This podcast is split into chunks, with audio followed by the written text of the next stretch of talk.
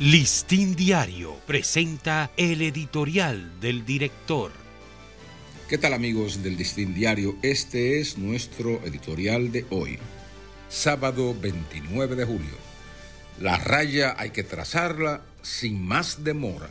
Al ordenar la salida urgente de Haití de todos los familiares de sus diplomáticos y del personal no esencial de la embajada, los Estados Unidos presagian un inminente descalabro del frágil estado de seguridad que todavía se sostiene en ese país. Están sintiendo en carne propia los efectos y previsibles consecuencias de un acelerado rebrote de la violencia, agravado por la crisis alimentaria y la falta de dinero en los bolsillos de los ciudadanos.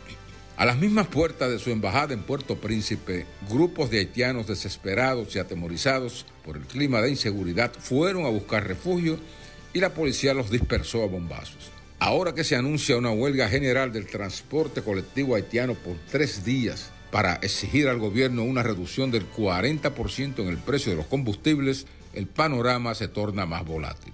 Porque en un momento en que las gasolinas están subiendo en el mundo y hay indicios de desabastecimiento, es imposible que el gobierno haitiano pueda satisfacer esa demanda.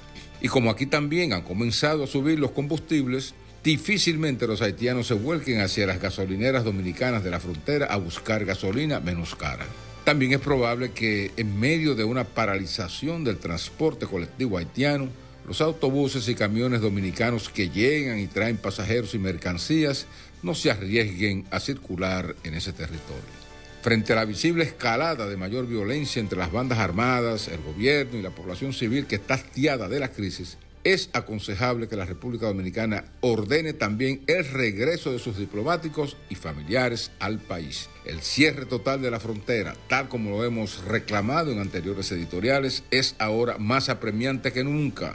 Debe haber un blindaje mayor y un despliegue de tropas como mecanismo de disuasión y contención de probables avalanchas humanas. Antes de que sea tarde, la raya Abinader debe ser trazada sin más miramientos ni consideraciones.